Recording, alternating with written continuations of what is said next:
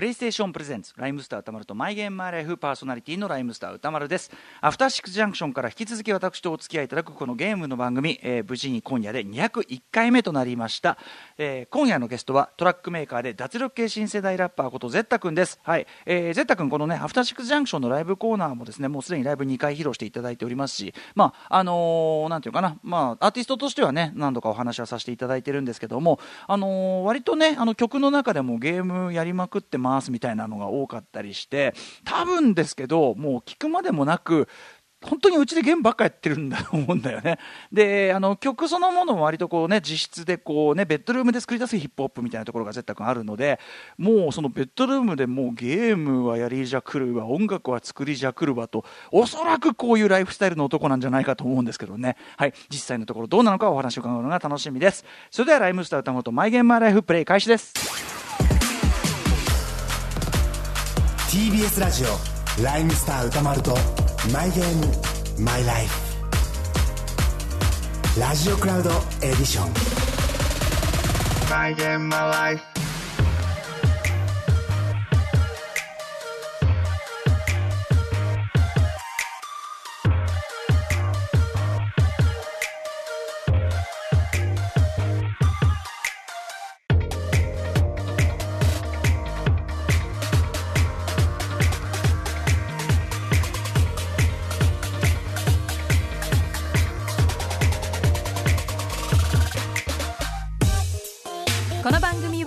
ゲームの思い出や今遊んでいるタイトルについて語らうゲームトークバラエティー。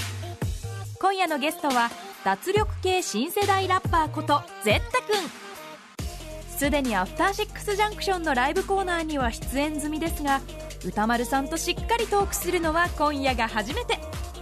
曲を聴く限りかなりのインドア派だと思われますが実際のところはどうなんでしょうか？聞いてみましょう。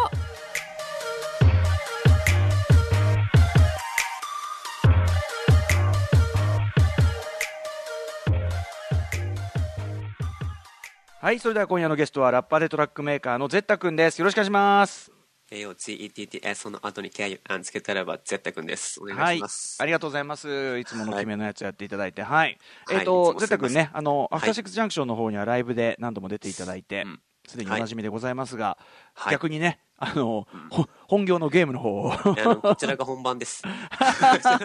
ねとにかくあの曲の中でもゲームばっかやってるっていう話もしてるし、ね、あの、ずっとうちでゲームやってるんだろうなって、なんとなく僕はぜったくんイメージであるんです。それは本当にそうですか？結構、今日人生かかってます。人生かこのマイゲームマイライフな、な、何をかけてんの？全てを出そうと思ってきてます。ここでちょっと結果を出そうと ありがとうございます。ちょっとね、今日あの、またね、ズームでね、こう、お互いちょっと違うところで画面見ながらの、あの、会話になっちゃって、ちょっとね、あの、はいお互いさ、テンション下がる場所にいて、ぜったくんなんかはだっていつもうちずっとゲームやってオンラインでやってる、その状態でしょ、ひょっとしてそこって。その状態のその椅子で、その画面でやってます。だからなんか、急にこう、公モードでさ、喋れっつっても困っちゃうとこあるよね。そう、ね家のリラックス感、そのまま引き継いじゃってて、ちょっと良くない感じなんですけど、いやいやいや人生出したいと思います、で今日は。ゼッタ君はほら、あの 表現そのものも家のリラックス感引き継いでる、ね、そういうアーティストイメージもあるからいいんじゃない？それで。まあ、ギリギリなんとかやっていけるぐらいですけど、よ ね まあちょっとあのテンション上がんない中でよろしくお願いします。はい。ろしくお願いします。えーということで、まずね、これあの、ゲームのお話ばっかりするんですけど、はいえっと、ゲーム出会ったっていうか、その、なんていうの、最初にゲームやった頃の思い出とかってあります？これ最初にやったのが、うん。えー3歳の頃に親が買ってた、うんえーとゲームボーイでポケモンの緑赤なんですよ。ほうほう、3歳？で。そう、うんうん。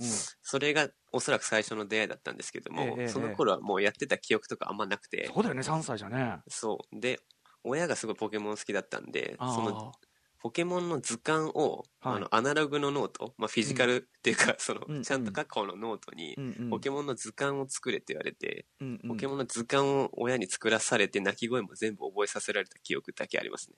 作らされた？え、そう、じゃあそれがこう、なんていうか、教育の一環だったんですかね？なんか字を覚えさせるとか、絵を描かせるとか。ああ、そうだったのかもしれないですね。今思えば。そんなに親御さんポケモン好きなんだ。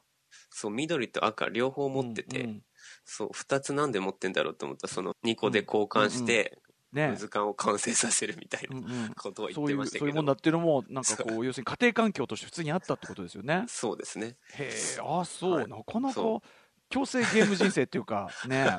うーん。えじゃあゲームボーイがあって、あとはなんかお家にそういう据え置き機とかはあったんですか？据え置きが、えーっと、入ってきたのが6歳の頃の64だったんですけど、うんうん。お64が入ってきた。はいこれはもう親とか関係なく僕が欲しがって買ってもらった機械64で、最初にやったのがスーパーマリオ64っはいはい。ていうものを当時 3D で走ったりね。飛んだりするっていう画期的なゲーム革命で、的だよねこれね。そうそうそう。う、んうん、どうなのこれさだからゼッタ君今今ゼッタ君がこういうさお家でゲームばっかりやってる人っていうのを知ってるから、あのイメージとしてあれなんだけどやっぱさ6歳でこうなんていうの？ゲーム空間の中にこういうなんか広いさこう遊び空間があるって思っちゃうとさ 人によってはもうね、あこっちで遊べばいいやってなっちゃうもんねもうね。えその人です僕そがまさにその人。まさにその人、6歳。でその時ってでもうん自分で欲しがったってことは周りのお友達もゲームを持ってる人多かったってことですか？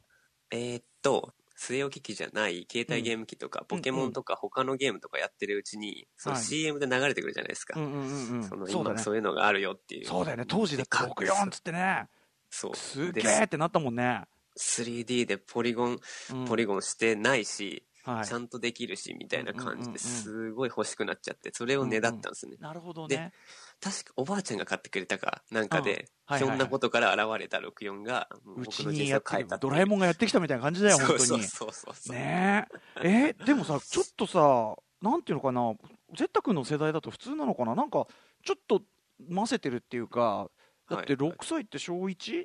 幼稚園高学小年1ぐらいか小と1とかかね、うん。その頃でさポケモンだってあれ一応さ RPG ちょっとさ幼い子にはちょっと難しいとこもあるんじゃない？いや本気出したらだって大人もかなり困惑するようなこととか起きるから、大人も困惑することいや なかなかこなかなかなんていうの？年齢の割にはポケモン流行ってるって年齢にしてはちょっと早いよねそうだからあんまり分かんないままやってたみたいな感じですね。ああなるほど子供たちは。義務教育みたいな感じでした。あのなるほどなるほど。みんなでやろうなんつって。えー、でも逆にあのスーパーマリオ64とかはねあの直感的にできるもんねもうね。そうですね。すごい分かりやすくてステージとかも簡単で、しかもうんうんいい感じに難しいっていううんうん。子供でもクリアできるぐらいのちょっと難しいっていうのが良かったですね。さすがさすがの任天堂バランスというか、うん、感じなのかな。ね。え、うん。ということはもう親御さんがすでにそれだけのゲーマーというかね、はい。なんつうのかな。ちょっとそのポケモン図鑑書かせるってどういうつもりなのかよくわかんないけど あのよく分かってない。よくわかんないけどまあゲームめちゃめちゃ好きはね好きなんだからその要はゲームやることにはめちゃめちゃ寛容だったってことですかねそうなんですよ。うちの母親がすごい好きだったんで父親は全くやんないので、あの母そんな親極端な？はあはあ。そう極端な家族だったんですよね。うんうんうん。寛容でした割と。えーじゃあその、あのーゲームをさやっぱりずっとやっちゃうっていうのに対してこうなんていうの時間制限とかあるうちもね一日何時間とかありますけど1時間とかありますよね。そうそうそうそういうのなかったですか、うちは1時間とかはなくてうん、確か宿題とかうん。やることをやってればやっていいよみたいな雰囲気の。これが一番いいんだよ皆さん聞いてる親御さんもうねこの番組ずっと聞いてる人分かりますね。これが一番いいんですよ結局。えでも僕みたいになりますよ。それ教育方針だと。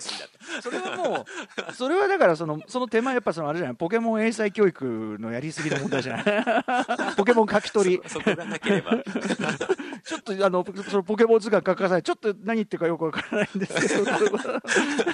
ねえちょっと今度聞いてみなよどういうつもりだったのか。そそこだけちょっと気になるんで聞いてみますね、何だったんですかあれってね。あそう。じゃあえっ、とじゃあ授業まあなんていうかな一定量の勉強さえしてればやっていいよと、そうです。はい、もうん、じゃあもう Z 君的にはもうグイグイゲームにのめり込んでった感じですか、うそうですね。だってやってるって言えば、うん。勉強してるって言えば済む話ですからそれえに関して何それ？はえせ成績とか関係ないの？成績はなんか小学校の頃ってそうだよね。割とちょっとやってればみたいな感じだったんで、確かに。本当にゲームやりたさでちょっとやって、で小学校の成績だからちょっといい感じになってもうゲームばっかやってるみたいな、感じの毎日でした小学校低学年っていうか小学校全体ってさ成績もクソもないもん別にね。うんそうそうそう確かに確かに、うん、え？やってるかやんないかぐらいの違いです。そうだよねそうだよね。でも っていう考え方でさちょっと待って待って。っていう考え方で大きくなるとどっかで齟齬が生まれると思うんだけど確かに。急に壁に直面するシーンが。中学あのまあこれ別にゲーム関係ないよね。あの中学とか入った途端にさあれってあるよね。いやわかんないかもってなる。うん。そう。あのさなんか俺いつも思うんだその小学校の授業とさ中学の授業さありすぎない？ちょっと。ありすぎっすよ。なんかさあれっていうなんか話変わってんだけどみたいな感じするよねいつも。あそこで挫折を味わう児童が多いことうんでしょ、俺俺絶対多いと思う あこれが勉強なんだみたいな。うんできないってこれなんだみたいな。そうそうそうそうそう。そうそう分かんないってこれなんだみたいなさあるよね。うん。これちょっとあの日本の教育者の方考えていただきたい。ここのね全然関係ないですけど。ねでゲーム全然関係ないんだけど、はい。えーじゃあゲームまあ楽しくやってじゃあ64が来てその後もじゃあはい。順調にソフトとかハードはこう買ってもらえた感じなんですか？そうですね。その後は結構うん。携帯ゲーム機に依存してて、はい。DS とかうんうん PSP とか。うん。まあ、プレステ2ははい確かすごい遅れて PSP と同時ぐらいで持ってたみたいな、まあ、うんうんうん。順調に上がってった感じですね、うんソニーも任天堂も。えー。でもさ DS はねそのやっぱそのポケモンとかやるたりするのであれでしょうけど、PSP ってさあのうん。子供が持つものとしてはちょっと高級品じゃない？やっぱしちょっと高級だし、グラフィックとか出てるゲームも若干大人向きなんですよね。そうだよねそうだよね。いけてるよね。てかもう物がいいけてんじゃん PSP そもう、ものが、あれが完成形すぎちゃって、俺を、あれを超える、そうん。の携帯ゲーム機見たことまだないっす。うわかるわかる。PSP かっこいいよね。てかガジェットとしてあなんかこうアップルレベルにかっこいいのって PSP ぐらいだよねほんとねそうなんですよ。カセット入れるあの貨車の部分もいいねめちゃくちゃかっこよくて。いけてるよねディスクもかいけて俺る。全然人関係ないけど当時ポーターで PSP のダブルネームっていうかソニーのプレイステーションのはい。プ。プレイステーションのボタンのマークのモノグラムになってるバッグ出てて、うん。それにドヤでもう PSP 入れてドヤで持ち歩いてたね。もうクラブとかで持ち歩いてたね、うん。クラブ行くときクラブ行く時も PS PSP クラブで PSP やってるの。うん。いやわかりますよ。えじゃあちょっと周りのお友達相当これ羨ましがられ系じゃない？えっと、当時は結構みんな僕の周り持ってたんですよあね。意外とゲームコミュニティだったんだみんな。コミュニティだったっすね。ううんんうん。えーあそうかそうか、まあ、DS か PSP かって言ったら PSP の方が多かったのかなぐらいなちょっとい。けてない？絶対周りなんか。何それ。何がそうさせたのかわかんないですけど、でも世代もあんのかな？世代かな？ちょっとね。うん。えその頃じゃあその DSPSP で何遊んでたんですか？これ小学生の頃ってことですかね？これは PSP が中学生、中学ぐらい。そうかな、DS が多分小学生うんうんうん。6年とかで、はい。PSP が中学生1年生とかの話なんですけど、まあ、何遊んでたんですか DS、DS だったらもうマリオカート DS は本当にゴリゴリにやってて、これ要するにみんなとややるって感じですかね？これはみんなとやる感じなんですけど、うんこれ、うん。しかもオンラインがうん。できて、そうんうん。のタイムアタックが全世界の人とできるんですよ。ああそそうか。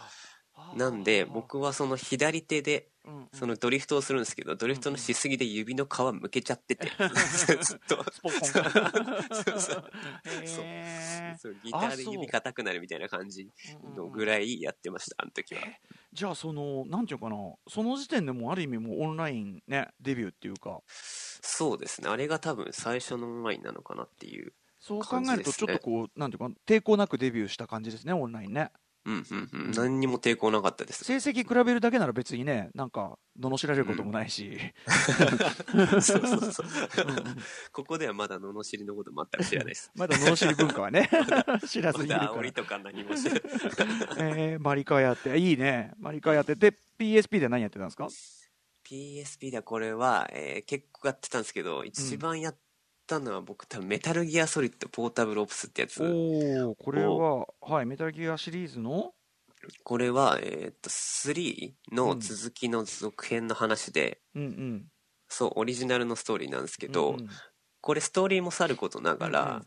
このオンラインでやるっていうことにすごい重きを置いてたゲームで、うんうん。で自分で取ったのゲーム内で拉致してきた兵士をうんうん。使ってオンラインで戦うみたいなうんうん。システムがあって、うんその中でオンラインに行ってたんですけども、はいはい。ここで初めて僕は煽りという文化を知ります。煽り？オンライン、オンライン上での。要するに向こう側にいるプレイヤーからのなんというかこう煽り煽りプレイ。あ煽りプレイ。あうの、んうん。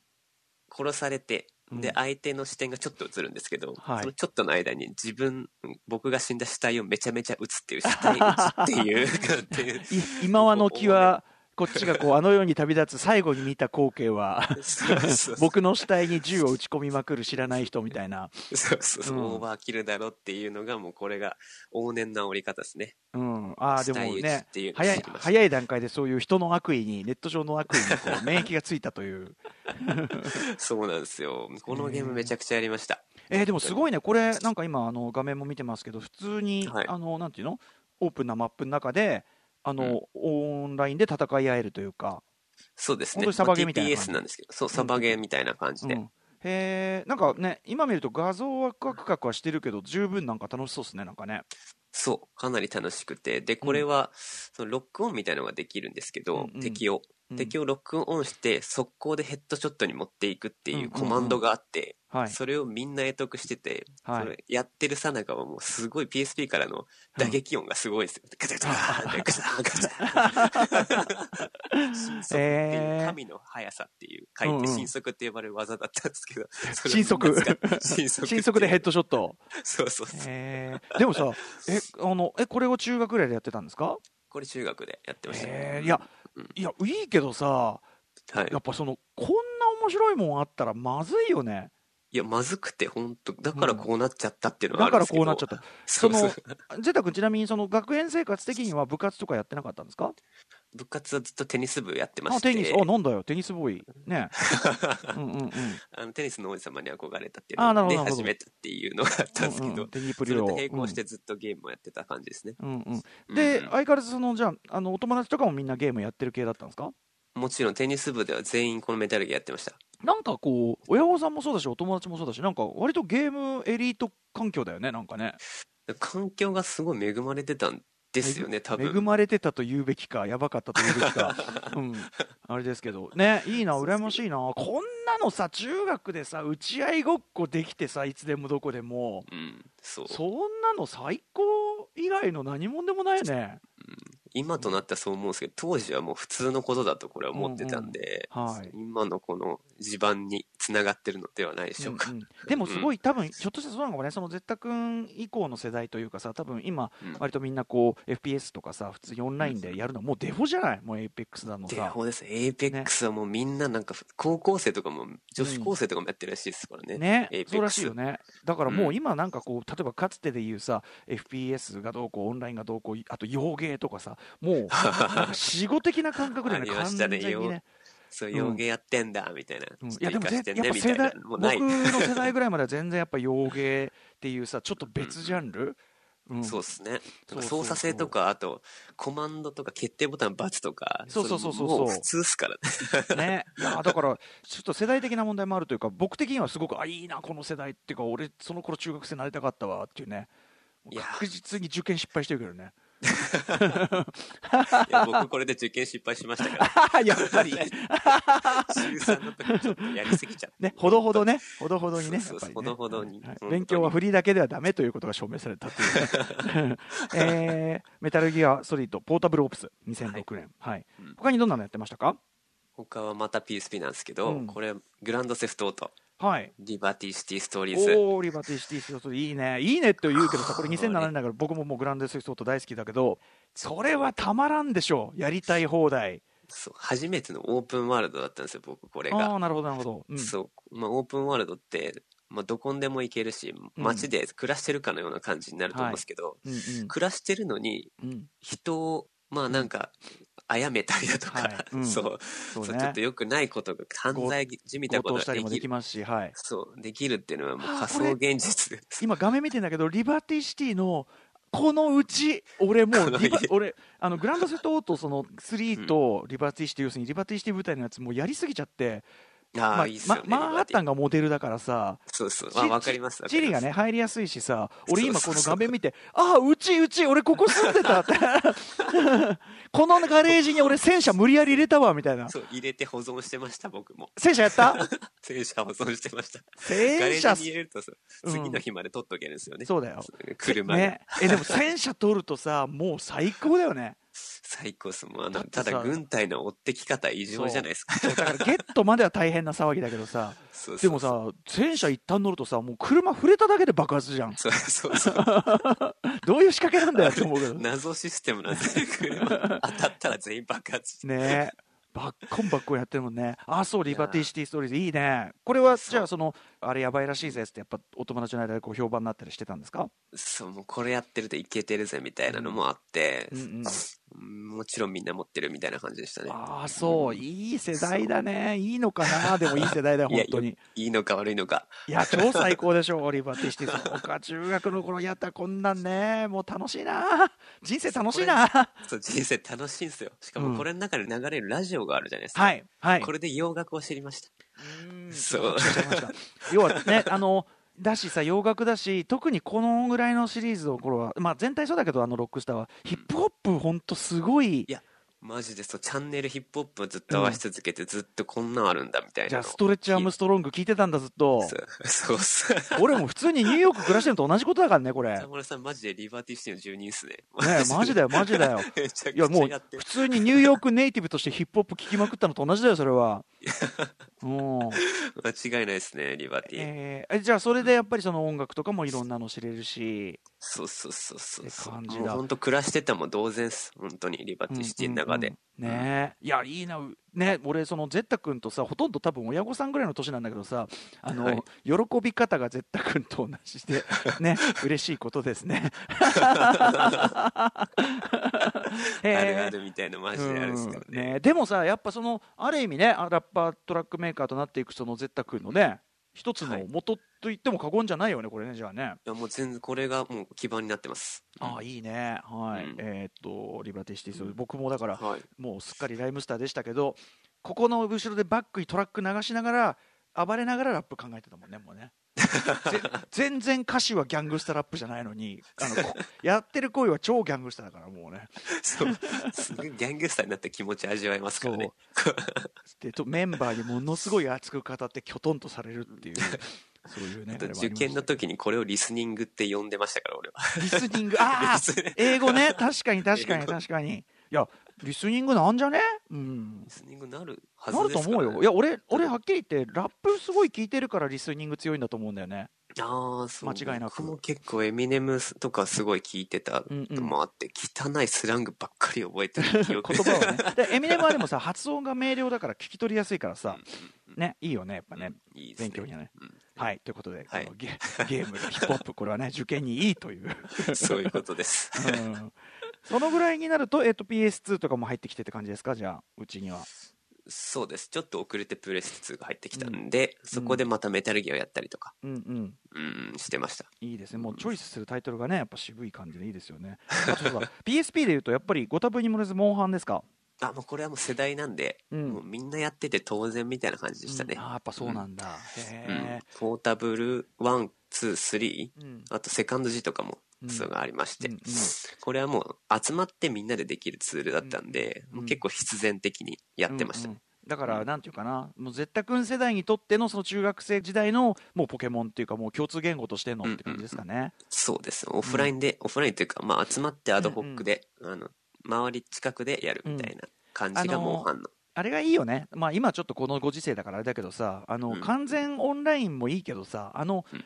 集まって、顔を合わせてみんな端末下見てこうやってやるって、あの絵面の微笑ましさったらないよね、やっぱね。いや、マジでなくて、で、モンスター勝った後に、うん本当にリアルでハイタッチとか、うんうんうん、あと死んだらリアルで殴られるとか。てめえ何やってんだよってそう。そう。うんで、片パン見てごめん、うんみたいな。うん、いやでもこれはね一種の部活っていうかさ、ね、サッカーの試合やるのと何が違うんだって話だよねそうです、一緒ですよ。共通の目的に向かってみんなで頑張るっていう。体を動かしてないだけだっていうね。そこが違うだろうって。大きな違いだろうって話もあるけど。ねいやでも分かる分かる。そのやっぱあのバーチャルとリアルの完全融合っていうかね。そこがいいよねやっぱね、素晴らしかったです、も青。春時代にあったらさえー、ゼッタ君世代が違うとやっぱりゲームをやるというかさこれだけやり込むことがすごくマニアックな行為だったんだけど多分ゼッタ君世代になると割ともうデフォのさ、みんなうん。普通に遊びの一環としてゲームやるよっていう感じになってるし、うん。ね、でしかもそのクオリティ、ねクオリティがこれだからさもうそりゃあったって感じだよね。そう。僕の世代だともうゲーム強いことが結構ステータスとしてあ使えたんですよね。あいつゲームめっちゃうめえらしいっていうのはもヤンキーからも支持されたりとか、そそうかそれが結構プロプスに影響を与えるぐらいの。うんうんうんうん。そうかもう e スポーツ的感性だねそこはもはやね。そうそうそう、そうでした。羨ましい限りです、うん。えーあとじゃあ、えー、とこんなゲームやってきたみたいなちょっとこう印象に残るというか超ハマったゲームとかありますか？特にそんな中でこれは、えっ、と、プレス3なんですけども、あのこれ高校生の時で、うん。FPS の導入、 Call of Duty Modern Warfare 2。おおはいはいはい。PS3 こで。れがまた人生を狂わせました。これははい どこがそんなに一線を越えてしまった感じですか？これはオンラインですね。うん。これもまあた。要するに FPS の完全オンライン、まあ、今の主流的なというかね、今に至るやつ。そうです。まあうん。今でいう Apex レジェンドだったりとか、うんうんその、まあ僕がやってる Rainbow Six とか、結構デフォルトの FPS っていうはい。 First Person Shooting の自分の目が視点になってはい。るゲームを初めてやって、そしてうん。それのオンラインに行ったらもう面白すぎちゃって、うんで、これはもう高校生だったんですけど、クラスの奴らも結構みんなやってて、うんうんうん。で、毎晩やって、ホームルームが終わった瞬間に帰って誰が一番最初にプレステ3にログインするかっていう、本当に意味のない戦いを。いやだからもうさそれはその一見さうちに帰ってゲームやってるって見えるかもしれないけど物質に集まってんだよね要はね。そう、そう、うん。集まってる。家が物質っていうか、ね。プレステ3が物質で、そそうだよね。家に帰って入ってるみたいなイメージですね。うんなるほど。いいね。ううん。んとても楽しかった思い出ですね。これはもう、しかも、これは全世界とのオンラインプレイができたんで、外国の方とも初めて繋がれたんですよね。うんうん。じゃあもう完全にノラプレイですねノラプレイもそうだし、その、うん。僕の仲間でパーティーやってるところにうん。外国の人入ってきて、で、英語喋ったりとかして、ああやべえ本当にちょっと待って待ってちょっと英語で勉強になっちゃうじゃないこれちょっと。そう、本当になっちゃってて、そう。で、汚い日本語とか教えて、わははは。えー、超楽しい。えーもう最高なんですけど本当に。えー、いいね。えー、これを。もうじゃあこれずっとやり込んでその時はじゃあその PS3 とかは自分の部屋にあったってこと、自分の部屋にありましたね。うんあそうありました、ありました。モニターがあって、うんそうんう。いやまあちょっとすごいおじさん臭い発言であるけど、まあ、皆さんそれぞれパソコンも持ってるしみたいなことですよね。ーうん、そうですね。要するに端末世界に開けてる端末が豊富な世代ですよねこれ。そう、自分のパーソナルな世界に開けた端末がもうあるっていうイメージでしたね。いいね、そっか、うん。となるとじゃあそのもうこのもう Call of Duty Modern Warfare 2やりまくって、うん。やりまくってやりまくって今も FPS やってるっていう。うんそうだよね、まあ、絶対君お若いのもあるけどやっぱりもう完全に連続してるよね。もうこそのね若い頃からやってるものことっからね続いちゃってます。もう完全にうん。うん10年以上はやっちゃってますね。これだ FPS を。だってこれ2009年だからまあ時代的には10年以上経ってるけどもまうん。今ね画面見たりとかそのゲーム性見ても完全にこれはもう今だもんね。もう今の連続性。今の、うん。うん。だから Apex とかで、その、FPS 始めた方はいとかが、その、うん FPS めっちゃむずいなっていう気持ちが全然わかんなくて、うんうんうんもう義務教育を終えちゃってるんで、僕は FPS。こっちは叩き込んでるから そうそうそう。ね、しかももうでね、 Apex なんかもできないう人が動きがシュルシュルシュルシュルシュルシュルしててね、もう、そうこんなもんあと画面酔いするっていう気持ちもマジで全然わかんないです。ああ、そう、あのね、昔のでも FPS は、多分このゴールブデティのモダンオフェア2の頃は多分だいぶ是正されたけど、初期はやっぱりね、なんか画面のいろんな調整がね、うまくいってなくて、酔いやすくはあったと思うね。今多分ね。いろいろ調整してる。多分あのあいずれちょっと俺自分の番組でなんかその専門家の話聞きたいぐらいなんですけど、多分酔い調整のいろんな工夫があるはず。ああ、じゃあもう本当恵まれた世代だったんですよ、僕。じゃあ。ね、画面の動いた時に周りの部分はピントがずれるとか、要するに焦点がちゃんと合うようになってるとかね、何かしらあるはず、絶対。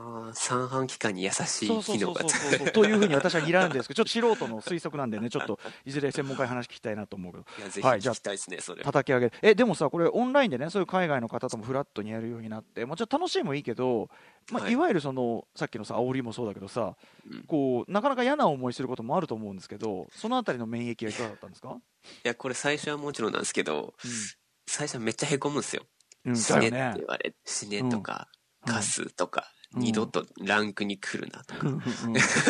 あの実人生では一生なかなか言われることもないようなことを言われたりするわけじゃない？本当に。大して悪いことしてないんですよ。下手なだけ。でも、一生来るなとか言われて、うん。言われ続けることによって、それの言葉の意味ってすごい薄らいできちゃって、だからなるほど。なるほど。言われても今はもう何も感じないですな なんか音鳴ってるぐらい。それはいいことなのかな 麻痺な なんで言うんだろうなぐらいな。うんなうんんでこんなこと言うんだろうなみたいな。僕は結構言いたくないタイプなんで。うんうんうんうん。なるほどねでもさそれってさこうなんていうかないなんかネットというかさこうデジタルネイティブのさあれで要はネット越しに言う言葉なんてこの程度のことですよっていうなんかそういう、なんていうの正しい心構えかもねなんかいちいち食らわないっていうか そうですね。そう、ネットに対していちいち食らってちゃダメだっていうのをここでもう学びました。うん。確かに気軽にこういうこと言うんだしみたいなね。そうそうそう。俺俺は言わないけどまあ言うやつは言うしなってい う。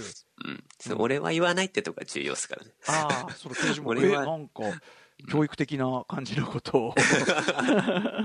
俺は言ってないからこそ批判できるというか、うんうんこんなんなんか言ってんなみたいな、うん。言えるっていうのがありますから。い。やでももうねこれが楽しいには決まってるってのはもうもうそりゃそうですよ。そりゃそうですよ、うんはい、ということで、えー、 Call of Duty Modern Warfare 2でいよいよ本格的にもうぜったくん完成と。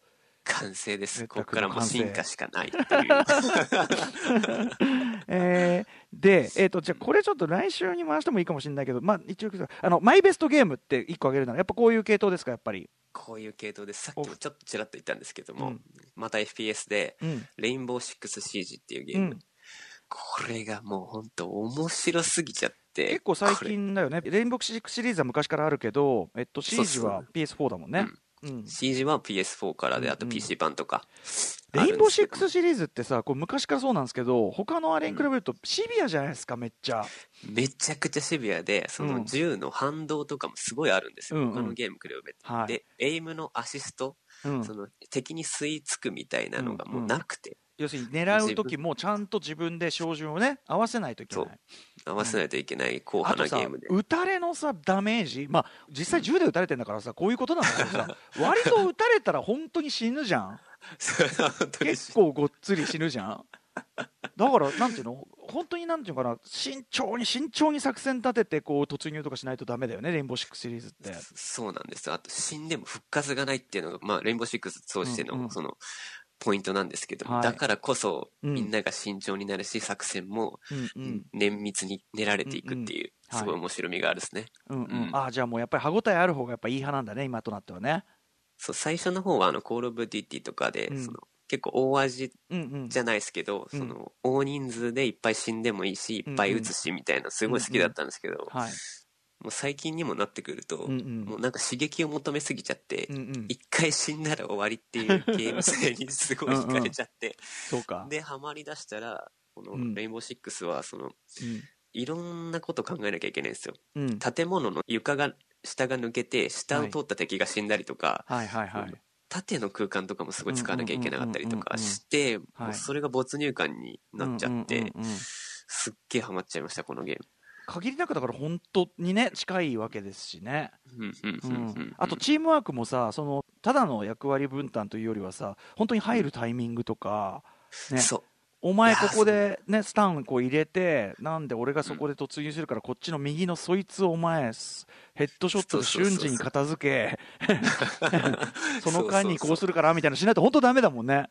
そう、しかもそれをその一言で言ったりとか、のあーそっか。わかるような仲間だけの数字とかで部屋の番号つけたりとかはいはい。して、うわーすぐわかるようにしてみたいな。えやべえ今本当にスワットっていうか特殊部隊じゃん。やべえ。あのだからあのよく映画でさとかなんかで見るようなこうさ手でさこうなんかハンドサインそうそうそうそうそう。こういう感じだ。それを今仲間内でやったりとかしてます。やべえ超イケてる気分、うん。別にいないのだが。いけていない。ただもう仮想上で何かを倒してるだけっていう。うん。いやいやいや、でも、えー、そうか、でも、やっぱね、あの長年やり込んでると、そういう歯応えもそうだしね、レインボーシックス、やっぱさすが堪能されてますね、僕はちょっと難しすぎるんだけどさ、やっぱり。ちょっと。うん。歌丸さん FPS の方はどんな感じですか？いや、全然うまくない、うまくない、だからそのだし、僕はあのオンラインはもうそのできてないっていうか、そんなにはややれてない方で、煽りに結構やっぱやられちゃう。そう俺はもうちょいバカ AI をからかいながらプレイしてるぐらいがちょうどいいんですよ 試合で。所所詮お前はプログラムだからなっつってね。お前の行動など読めているっていう。そういうこうヘタレプレイをしてますからね、うん、まああのディビジョン2とかねちょっと一部ハマったのあるんですけどね、ディビジョン2ゴーストリコンとかやってたんだけど、はい、ああ、ん。PVE の方ですかね。じゃあ。そうあのそうかな、うんそうそうそう。でも、あのううまくはないんでやっぱしそんな CG をオンラインでかますほどそんなにあれですね。レインボー6はやっぱりレインボー6はだってさあの普通に AI というかコンピューター内あの敵たちもさ普通に強えんだもん 全然。えそう。普通さこっち側に逃げたりしたらさそのコンピューターの CPU はさ普通そっちのそこら辺でうろちょろしてんだろうって思うのに、レインボー6シリーズって普通に後ろ回ってきたりするじゃんなんか。そう。しかもいや。一緒に詰めてきたりするし。そうそうそうそう。だから現実でもおそらく敵ってこうやって動くと思うんだけど、うんうん。俺がだからその割とスナイピングが好きなんでこう、はいはい。ウェーイとかやってるとさ余裕で後ろ捉えてたりしてさ。ほんと NPC やのくせにね。うん。ただやっぱりそのうまくいった時の快感のでかさっていうのは確かに分かりますよ。いや、うん。そうです、そうです。もうそれが一番の快感ですね。強いやつを、うんうん。その一人じゃできないことをチームでみんなで、うん。一人がめちゃくちゃうまいやつがいて、うんうん。そいつを倒すためにチームで頑張って、うんうん。そいつを倒せた時とか、うんうん。とても素晴らしい気持ちになりますよね、やそうですっぱね。よねうん。えゼッタ君自身はその FPS プレイヤーとしては腕はどのぐらいなんですか？これは、えーっと、うまいとは言い難いです。あの、もそのう上には上がいすぎちゃってっていう。うんそうそうね。だからそのう うまいっていうのをどの基準に置くかだけど。そうそうそうそう。う。ん。なんですけど、まあ、10年はやってますんで、うんうんうんうん。うん普通の人よりはさすがにそうだよね。うまいのではないかとは思うんですけども、そうだよね。そうだよね。そういうことだよね。ただ、こんだけ、レインボーシックス、僕かなりやってるんですけど、うんうん。こんだけやってて、まだうまいやつがいるっていう事実に結構うん。打ちひしがれちゃってるんですよ。ああこれはでもゼッタ君さしょうがないよ。だってゼッタ君をさあの忘れちゃいけない。音楽活動してますからね。他のことやってるからさ。あのそれをやってる場合じゃないっていう。本当に多分世界にはこれしかやってないやつがいるんだよ本当に。だってさいいんじゃん。そのたまにさその絶対時間が必要なタイプのゲームうんでさ、えこのレベルになんで発売3日でこうなってんの？みたいなさ、そう、寝てねえやつとかいますそう。そうそう。ただのこれ不眠合戦じゃねえの？みたいなさ。暇勝負じゃねえか？みたいなさ。ありますね、それ。ねだからそ単こはね。プレイ時間が多分足りてないんだと思います。うん、しょうがない。だからもうそれはもうあれだよ。ゼッタ君どっちを取るかですよ。今、非常に悩んでます。でも確か俺にでも負けた時に強くなりてえって叫ぶんですよね。うん。でもやっぱりゼッタ君からそのやっぱりちょっとこうさこの本気でゲームをお家でやりすぎてる感じを抜いたらそれはそれでゼッタ君じゃないからね、うん。うん。い、や、いい塩梅を見つけていきたいです。そうだね。やっぱり適度のダメ感はやっぱり欠かせないものがありますから、ゼッタ君には、やりすぎてもよくない。いやでもなんかゼッタ君世代のそのゲームのハマり方いいよな。そのうん。ゲームがすごく豊かになった時代にそれが本当に別に特別なことでもマニアックなことでもなく楽しい遊びとしてそこにあって、ね、いでやそれですごいさ友達ともフラットに遊べんじゃん。要はその運動能力とかさ、そういうのはあんま関係なくさ。そう。これは、しかもヤンキーとかもとも遊べて、スクールカーストがあまり関係ないんですよねゲームって。それが素晴らしい。うん。そうだよね。そうそう。だから、うん。なんかこう僕らの世代とかよりはるかにそういう面でこうなんか人間関係的にも実はすごく開けてるし、うんね、さっき言ったようにそのコンピューター内の人間関係みたいなのもいい意味で距離も分かってるから、ね。そうですね。コミュニケーションがまた新しいうん、時代を迎えてるのかと思いました。このオンラインで。そう。いう意味ではうんうん。俺だからあれだ、その自分の旧世代感みたいなのを意識した上でのそのデジタルとの距離の取り方全般にしてるわ俺だから。そのゲームもオンラインも、ほら中バカ CPU と戯れるのが好きだし ネットも SNS やんない。ねでやるとしても一方的に見るだけっていうかその、ううん。ん。見るのは見るけどみたいな、う ん自分でやりはしない。なぜならあのいろいろ面倒だからみたいなさ、うん。なんかこれがやっぱそのまあある意味わきまえてますよ。だから僕はね。その、うんそれが分かってるっていうのは、そのすごいお。じさんのツイッターが一番危険だからね本当ね。よく分からずや一番ついやるのも結構危険です。分からずだしなんていうのかなそのおじさんが酔っ払ってしたツイートほどもうね本当やめた方がいいもんはないからさやっぱり。僕の口からはちょっと言い難いですけど、ええまあ、全くもうそれでそれでもうもうあの僕らのより上の世代とかみんな大失敗してんだからね本当にね、わきまえてるだけ俺はいいんだということをしときましょう本当にね。うんうんうん。素晴らしいです。素晴らしいです。僕からあんま強く言えないんで。こ れね。はい、いやでもあのすごいいいですよ。あのやってるゲームもでも僕自身はやってるゲームすごい重なるとこもあったんでめちゃめちゃ楽しいですね。はい。マジでリバティしてで会いましょうということうん、ですね。ね。ちょっといつかじゃあちょっと教えてもらおうかなやっぱね。でもあ。それでさ俺がやったらすごいゼッタ君に叱責とかされるの嫌だななんかいや、なんかその、ラジオで、そう、こういうゲームの話すると、みんなそう言うんですよね。うん絶対君に怒られるの嫌だから、ちょっとやんねえわ、みたいな。そんな怒んない。そんなに怒んないからないですよ。うんまああのビシビシやるタイプの人とねそうじゃない人いるからねゼッタ君は優しいとそう、褒めて伸ばすタイプ。あーウィンズ立花啓太みたいなああいうこう悪魔のような、いや、熊のことはしないです、全く。忘れていただいて、それ。うんはい。でも立派に育ちましたゼッタ君ってことでねはいよかった、よかった。うんうん なんかさそのあの今日ちょっとゼッタ君のそのリアルな方のキャリアの話って全然してませんけどほらはい。ね就職先行って1時間で辞めたとかさいろんな逸話があるじゃないですか、はいはい。リアルな方では。うん、リアルな方ではでも なんかその常にそのいろんなねあの時もやっぱりゲームやって楽しいっていうのがベースにあったわけでしょ？そう、ゲームがあるから、こう心が壊れずに済んだみたいなところもありましたね、やっぱりね。うん。うん人間関係は常にそこにもあるしね、うんうんうん。楽しいし。全くそう、リアルとは別のところでコミュニティが一個あるから安心みたいなとこもありました。いやこれ本当にだからあのきっとそうなんだろうなと思いながらもお話聞いてたしただ、本当にゼッタ君の話聞いてるともうただただ楽しいもんねゲームはね、いや、だって楽しまないと。うん。っていう。てかゲームだし。てかゲームだし。うん。時々ねあのその辺をあのよく分からなくなってくる瞬間があるのも事実なんですけど、うんこれ楽しいのかな？みたいな、そうそうそう。作業してる時とか、謎の。作業とかありますから、ゲームなんか。うん。はい。ということで、えーとまあ、ここまではね、えー、とゼッタ君がどんなゲームをやってきたのかというあたり、えー、とマイゲームマイライフ前編を伺ってまいりました。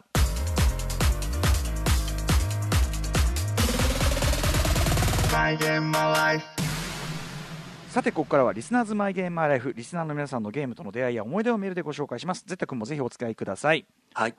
では、えーメールでございます。ラジオネームモルサさん、えー最近家にいることが多いので以前購入したプレイステーションビータでよく遊んでいます、先日購入した FPS レジスタンスアメリカ最後の抵抗が意外と面白く時間もあるので、えあー。ープラチナトロフィー獲得に挑むことにしました。これ2006年ほうほう PS3 のローンチタイトルとしてリリースされた FPS ゲームね。えーしかし最後に残ったオンラインで1試合遊ぶというトロフィーがどうしても達成できませんでした。それも当然このゲームが発売されたのはもう8年前で現在オンラインで遊んでいる人が全くいないのでそうかツイッターなどを探しても見つからず一か八かフェイスブックのプレイステーションビータゲーマーが集まるグループに英語でこのゲームを一緒に遊んでくれる人いますかと投稿したところアメリカやヨーロッパの人から返答がありオンラインで遊べる最低人数が揃いました。国境や各自の事情を踏まえたスケジュール調整対戦中いきなり発生した回線トラブルなどさまざまな苦難を乗り越えついにオンラインで1試合を終えた時メンバーみんなで大喜びしたのを今でも覚えていますですって。いや、すごいな話。んだこの話。す 世界げからえ。猛者が集まる。ねえ。ああそう。レジスタンスこれ分かりますか？これちょっとやったことあります、僕。あ本当。アメリカ最後の抵抗っていうね。ことなんだ。でもこのさやっぱオンラインサービスのねあれとしてさ要するにその、まあ、要するに過疎化っていうかさある程度時間経ったら過疎化もするだろうしあとまあうん。もっと経てばサービスそのものが終了とかさよくこれサーバー残ってたね普通にね。そう、サービス終了しててもおかしくない、本当だよね。感じですけど。そんなさやる人さ世界中に呼びかけなきゃいないような状態のさ サーバーよくほっといてるよね。そう、運用とかもあるのに。ね。メンテナンスとかもやってんすか本当だよね。このいなさすごくない？だってマッチング最低人数揃うのに世界全体を巻き込んだ、アメリカやヨーロッパの人から返答があり 国境や各自の事情を踏まえたスケジュール調整。すごい。しかもその全てはこのモルサさんがプラチナトロフィーを獲得するためというその協力する人は何一つ得しないし。そう。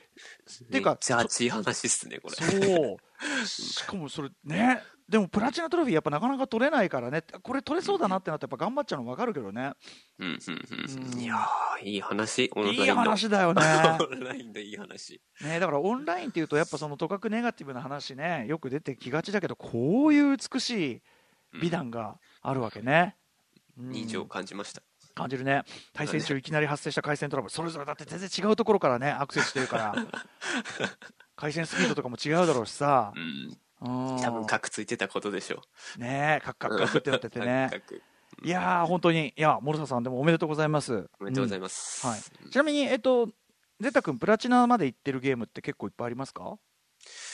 えーいや、レインボーシックスシージのみかもしれないあですね。でもレベルボックス 6G じゃ取ってんだ撮ってます、100%。あです。そう。すげえ。い。やあれで取るの大変でしょ。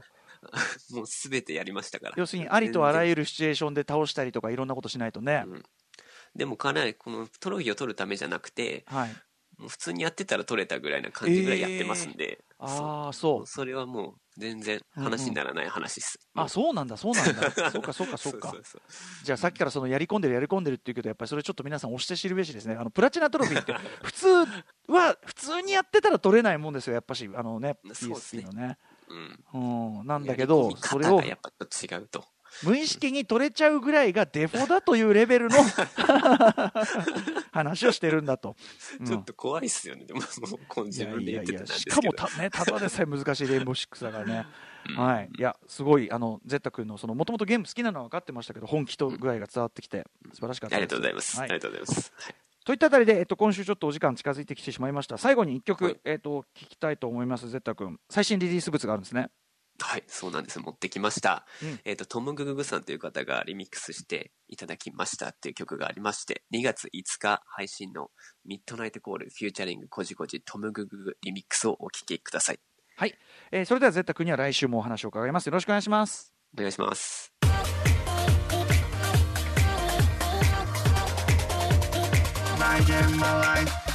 はい、今夜のライムスター宇多丸とマイゲームマイライフいかがだったでしょうか？いや、ぜったくんね、あの、ゲームね、あの、好きなんだろうなっていうのは、まあ、その曲とかね、そういうのに現れるアティチュードで分かってはいましたけど、本当にゲームばっかやってるよね。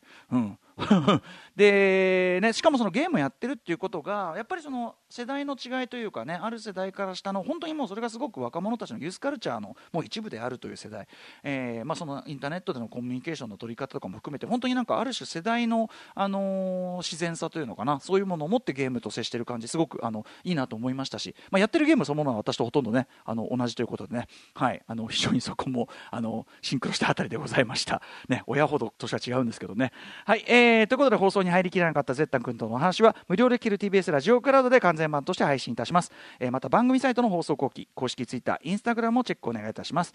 えーこの番組ではリスナーズマイゲームマイライフメールで募集しております。テレビゲームとの出会い、私のマイベストゲーム、友達や仕事仲間とのゲームにまつわるエピソードとか、またゲームをね、やりすぎちゃってこんなんやらかしちゃったとか、えー何でもいいです。あと、まあ、こんなこだわりで私ゲームやってますとかね、まあ、この番組の中でしているようなね、えー話であればゲームのまつわる話何でも結構です。番組メールアドレス、tbs.co.jp、mygame.tbs.co.jp までよろしくお願いいたします。メールが読まれた方全員に漫画家山本沙穂さんが書き下ろしの番組特製ステッカーとプレイステーションカード3000円分を差し上げます。それではまた来週もコントローラーと一緒にお会いしましょう。お相手はライムスター歌丸でした。